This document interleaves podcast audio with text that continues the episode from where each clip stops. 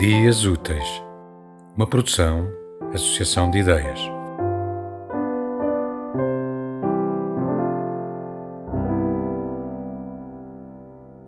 Pequenas Memórias Póstumas de Dona Belinha Terra, de Luísa Semedo. Meu nome é Florela Terra, ou Dona Belinha para as amizades mais jovens e as vizinhas impertinentes. Tenho 77 anos, acabados de desfazer. As estatísticas devem bem uns 5 ou 6 anos. Quer dizer, a bem da verdade, quem deve é o meu compadre Corona, que lhes fez um manguito. Não acuso ninguém. Arranja-se entre vós. O que é certo é que ainda podia viver uns aninhos. Para quê? Isso é outra história. Talvez ainda lá vá. Estou aqui a ganhar tempo e coragem. Sei que estranhas esta familiaridade no trato e prepara-te, porque sou capaz de te dizer uma escravidade ou outra. Mas confesso já não ter paciência, nem idade, nem existência para salameques. E sinto que existe aqui entre nós um terreno favorável para uma possível cumplicidade. Por isso, tentarei responder a todas as tuas perplexidades da maneira mais franca possível. Como, por exemplo, esta que presinto incomodar-te desde o início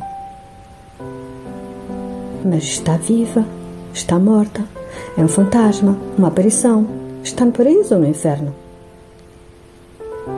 Olha, também não sei. Até porque não sou crente.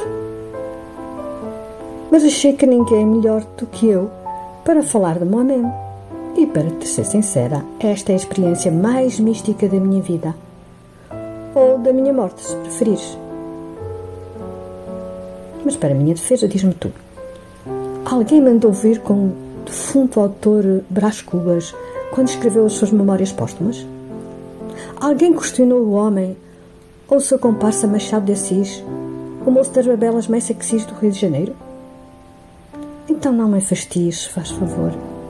Sei bem que não sou como ele, uma autora encartada, o que me permitiria ter a credibilidade requerida para me dar ao luxo de extravagâncias literárias sem grandes resistências.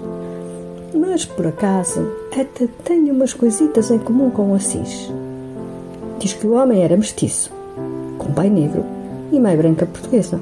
Ora, eu também sou mestiça, mas meu pai era cabo-verdiano. Não me reboles os olhos, foram as similitudes que consegui encontrar. Ah, espera, encontrei outra. Já não fazemos parte do teu mundo, excluindo a escrita. Claro está. E falando da diaba, a escrita. Voltemos a ela. Estou aqui a presentear-te com o meu verbo. Por um só motivo. Ou dois, vá. Desde que esta ramboia do vírus começou, achei indecente esta coisa dos números. Uma pessoa a ver na televisão. E ainda não morreu nenhum. Ah, já morreu um. Morreram dois, três, quatro. No meu dia foram 26, 26 almas que cederam a vida ao compadre. No dia em que consigo um momento de celebridade na televisão, falam de mim como um número. Mas que raio! Eu não sou um número, sou a belinha terra, tenho uma história, sou uma indivídua no verdadeiro sentido da palavra. Não existe no mundo ninguém igual a mim e nunca existirá.